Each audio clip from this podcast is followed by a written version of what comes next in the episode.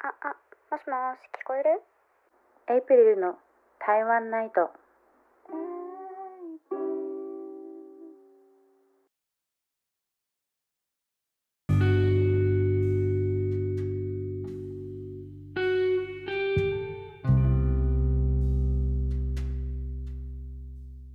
はい。皆さんこんばんは。エイプリルです。えー今回も始まりました。エイプリルの台湾ナイトということで、こんばんはと、えー先ほど挨拶しましたが、今日は珍しく朝から、えー収録しております、えー6月21日月曜日の朝午前10時19分ですね。えー珍しく朝に撮っております。なので、あのーこんばんはっていうのもちょっと不思議な感覚なんですが、なんかいつもよりすがすがしい気持ちで朝なので撮っております。ということで、今日は、えっ、と、私の台湾インディーズのすすめという私が台湾の、えっ、と、インディーズミュージックを紹介するコーナーの第3弾ということで、今日は、えっ、と、私が今、台湾アーティストの中でダントツで一番大大大好きなアーティストリニオンについて紹介したいと思います。えーリニオンなんですが、簡単にプロフィールっていうか、えー1997年2月11日生まれ、24歳ですね。現在24歳のシンガーソングライターです。で、リニオンっていうのは大文字で R、あ、間違えました。すいません。速攻間違えました。えっと、大文字で L-I-N-I-O-N でリニオンです。で、これは、えっと、すごく大事なのは、全文字大文字っていうのが、えっと、本人がすごくこだわってるところで、まあ私はちょっとその理由はわからないんですけど、えっと、大文字でリニオンっていう形になります。で、彼は、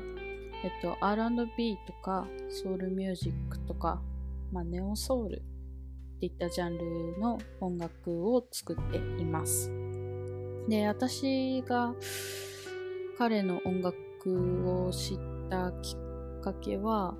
えっと、何でだったかな？あ、一番最初は、もともとその、前回、えっと、第2回で紹介したジョエン・バーバー、えっと、QM88。あの、彼女のックバンドっていうか、サポートバンドの、えっと、ベーシストが彼だったんですね。で、それきっかけで知って、そこから Spotify に行って、えっと、彼の音楽をたまたま、えっと、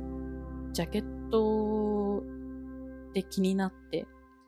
見つけて、それで聞いて、で、すごいいいなと思って、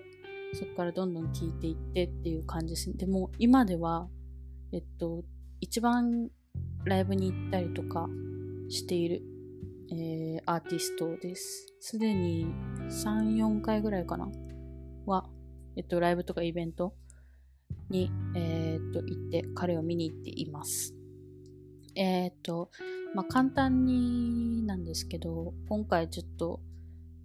えっと、リニオンの紹介をするにあたって、いろいろと彼のその過去、私今まで全然調べたことがなくて、で、あの、前回のジョイン・バーバーもそうだったんですけど、そのアーティストの経歴っていうか、どういう流れで今の状態になったのかっていうのって、本当に知らなくて、で、好きであれば好きであるほど知らないんですよ。というかまあ、本当に音楽を聴いているっていう感じで、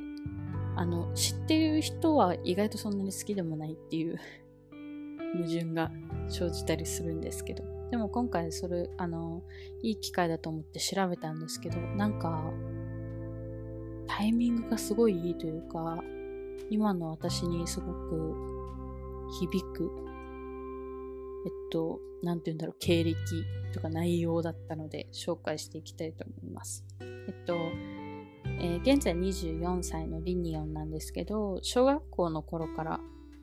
ギターを弾いてる、ギターが弾けるっていうのがかっこいいって思ってギターを練習し始めたそうです。だから独学でギターを練習し始めて、で、小学校6年生の頃に、ベースにも興味を持ってベースを始めます。で、現在は、えっと、ベーシストなんですけど、この時から、小学校6年生の時からベースを練習、えっと学び始めたそうです。で、そのベースの先生が、えっと、音楽留学した方がいいよ、君は才能があるからっていうふうに勧められて、で、その直接その先生が、えっと、両親、ご両親に、あの、なんていう相談をして、本当に絶対に音楽留学、海外に行って音楽を学んだ方がいいっていうふうに、えっと、強く勧めて、えー高校卒業後にロサンゼルスの音楽学校に行っています。なんかこの辺が台湾のアーティストに多いなって思うのが、あの、アメリカの方に音楽留学する人がすごく多いんですよね。まあそれはちょっと文化の、なんか、なんていうんだ、そういう風潮なのかなって思うんですけど。で、その学校で学んだ後に帰国してきたんですけど、でももう帰国後に、その、アメリカの文化と台湾の文化のそのギャップっていうか違いに、その帰ってきた後に逆カルチャーショックじゃないけどっていうので生活に馴染めなくて、で、部屋で YouTube 見ながらその音楽制作のアプリ、ソフトの使い方とかをまあ独学で学んで、で音楽制作をずっとしてるけど、とそのちょうどその時期にロサンゼルスにいた頃に組んでいたバンドメンバーが、まあ、また今度あの台湾に来て一緒にバンドやろうあの音楽とか。いやもう台湾に帰ってきてはいるけど解散っていうよりはまあまた機会があったら音楽やろうっていう話をして別れたバンドメンバーの一人が自殺しちゃってっていうのも重なってかなり精神的に追い詰められた時期だそうです。で、その頃はまだ同級生が大学に通っている頃だったらしくて、だから誰にも相談できず、で、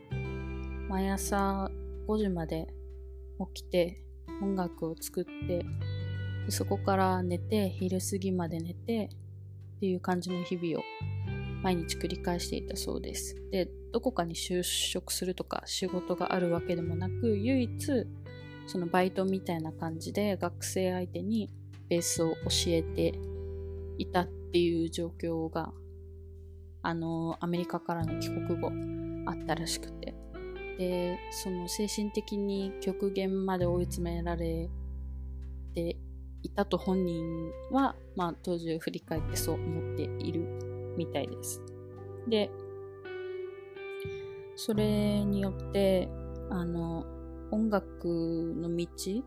まあ、音楽の学校は出てるけど、これを仕事にするっていうことが、その音楽を仕事にしていいのかっていう迷いがこの時期すごくあったらしくて、多分、まあ、そのバンドメンバーのこのこともあったし、その台湾のそのギャップじゃないけど文化のギャップ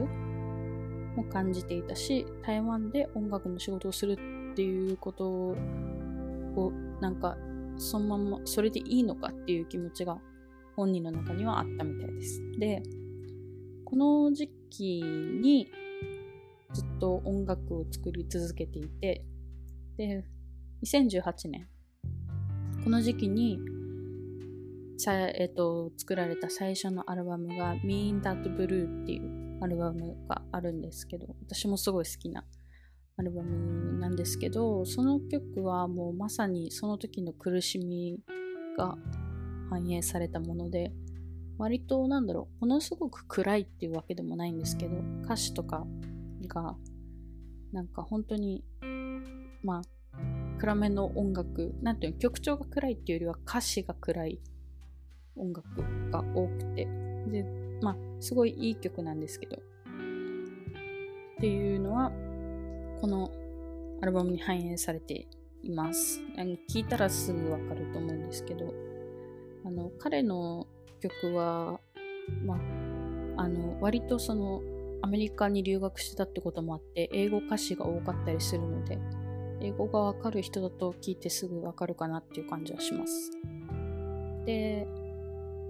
なんですけどこのアルバムがリリースされた後に割とその台湾で評価されてなんか話題になるようになって。でそっからちょっとあんまりそこまで自分はそんなに悲惨じゃないんじゃないかっていうかまだ希望があるんじゃないかっていう気持ちになってきてで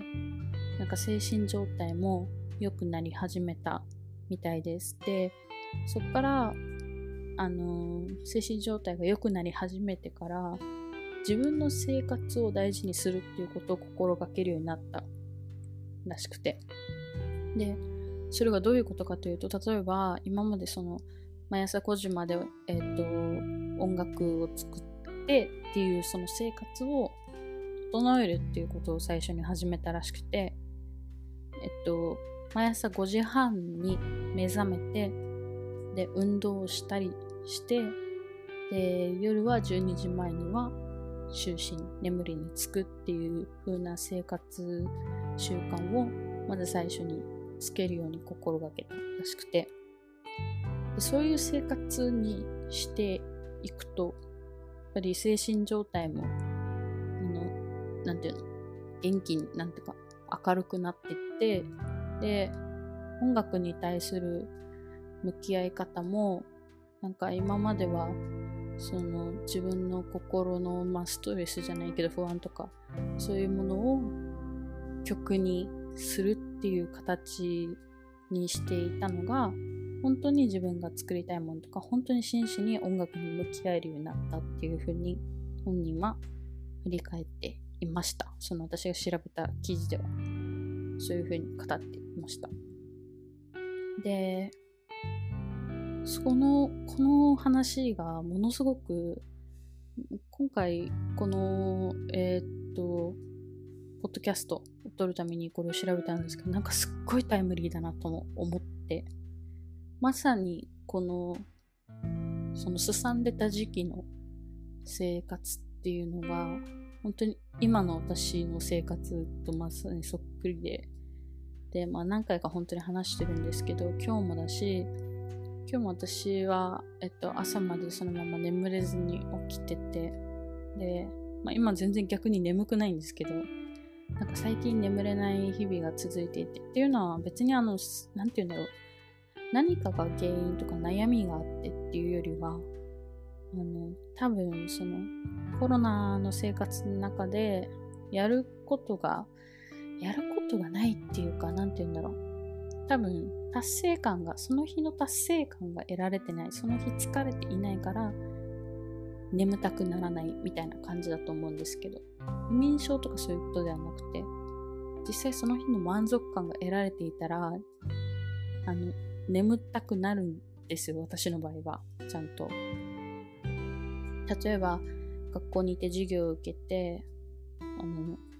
一生懸命勉強して帰ってきて疲れて寝るっていうとかまああんまりないんですけど運動してその体力的に疲れて寝るっていう風なその日一日の満足度じゃないけど達成感があってこそ眠りにつけるというか。で今はそのコロナ禍で授業もオンライン授業だしで人とも本当にここ1ヶ月関わりがなくて例えばレジの店員さんと喋るとかそのぐらいしかなくて。でずっと部屋にこもっていて私は寮に住んでるわけでもないので大学の一人でずっとその外に部屋を借りてそこにこもってるんですけどっていう状態でなんか眠りにつくってか眠たいっていうのが本当に最近なくて寝れても34時間とかぐらいしかなくて。で実際そうなると別にもともと悩みとかなくてもまあ基本的に夜中起きてその物事を考え夜中に考えるなんか物事って本当にいい方向に行かないんですよ。なんか無駄な無駄ではないんですけどやっぱ暗い方向に物事を考えちゃってでそこからちょっとまあすごく元気がないっていうわけじゃないけど普段の状態に比べたらなんか考えがちになったりとか塞ぎ込みがちになっているっていうのが今の状況でっていう中でなんか今回をきっかけでこの記事を見て私はすごい彼が本当にさっきも言った通り今一番好きなアーティストなんですけどこういう過去があったっていうのは全く知らなくて。なのでなんかあなるほどって思って、なるほどっていうかそうなんだって思って。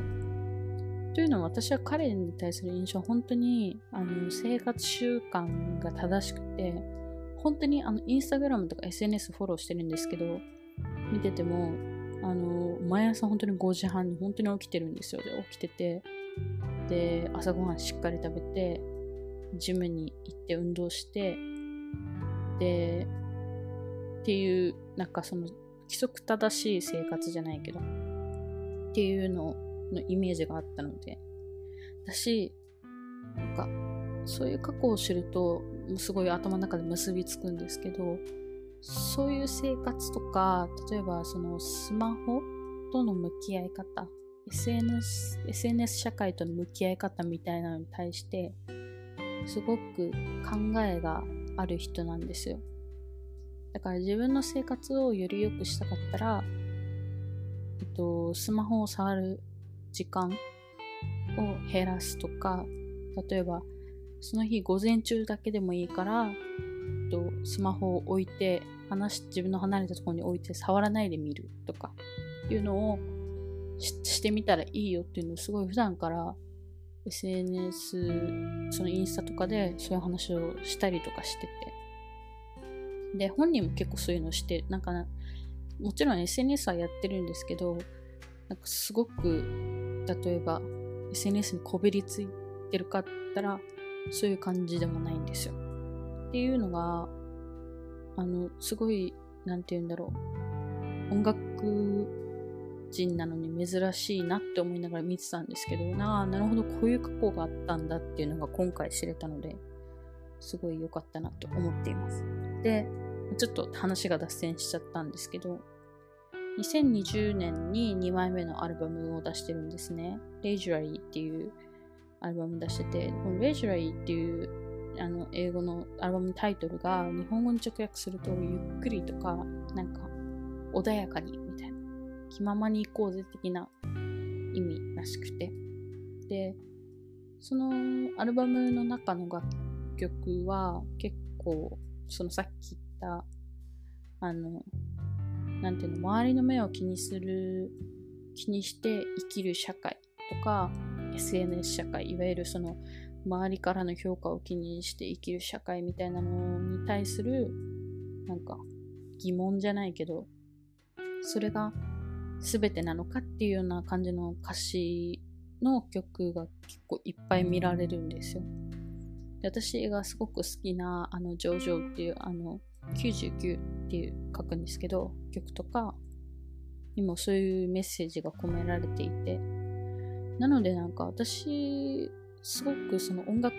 ももちろん好きで、メロディーラインが好きで、最初それきっかけで聴くようになってるんですけど、あの、特になんか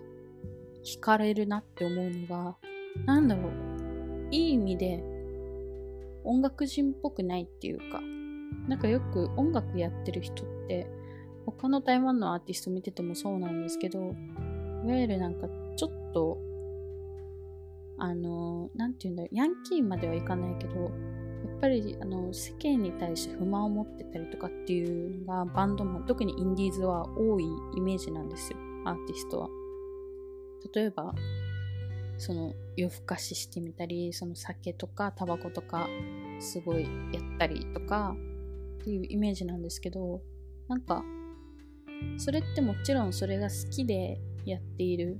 人もいると思うんですけどなんか風潮的にそういう何て言うんだろうだらしなさがかっこいいみたいなイメージ、なんか雰囲気があるように私は感じていて、音楽、その、特にインディーズは。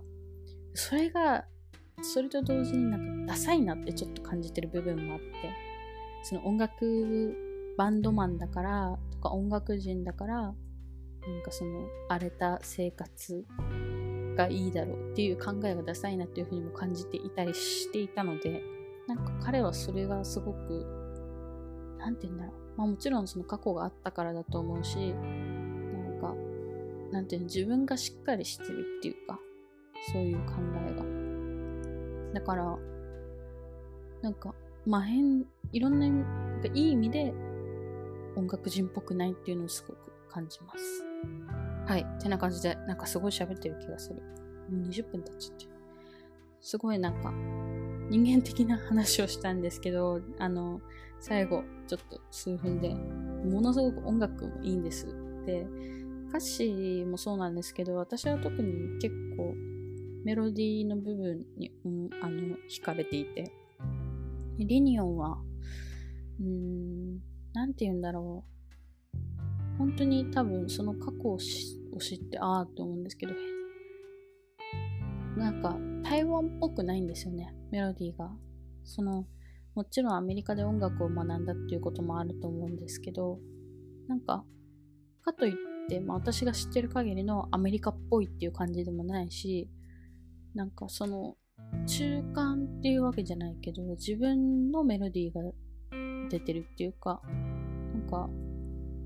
なんて言うんでしょうね。とにかく聞いてほしいです。私はすごい音楽理論とか音楽に詳しいわけじゃないので、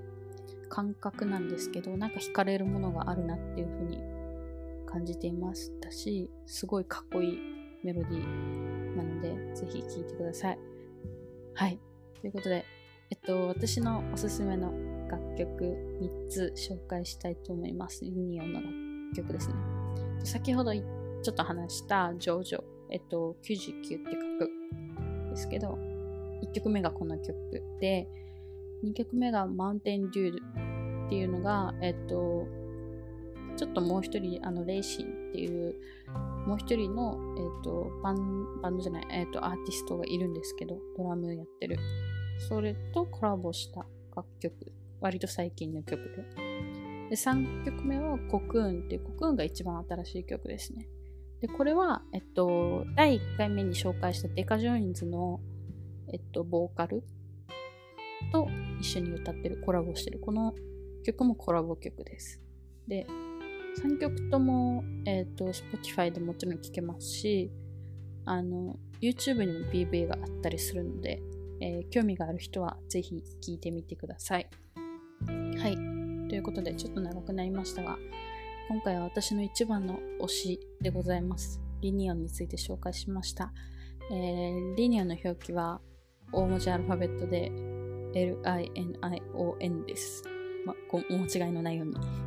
でまた、あの、もし台湾に住んでる方だったりとか、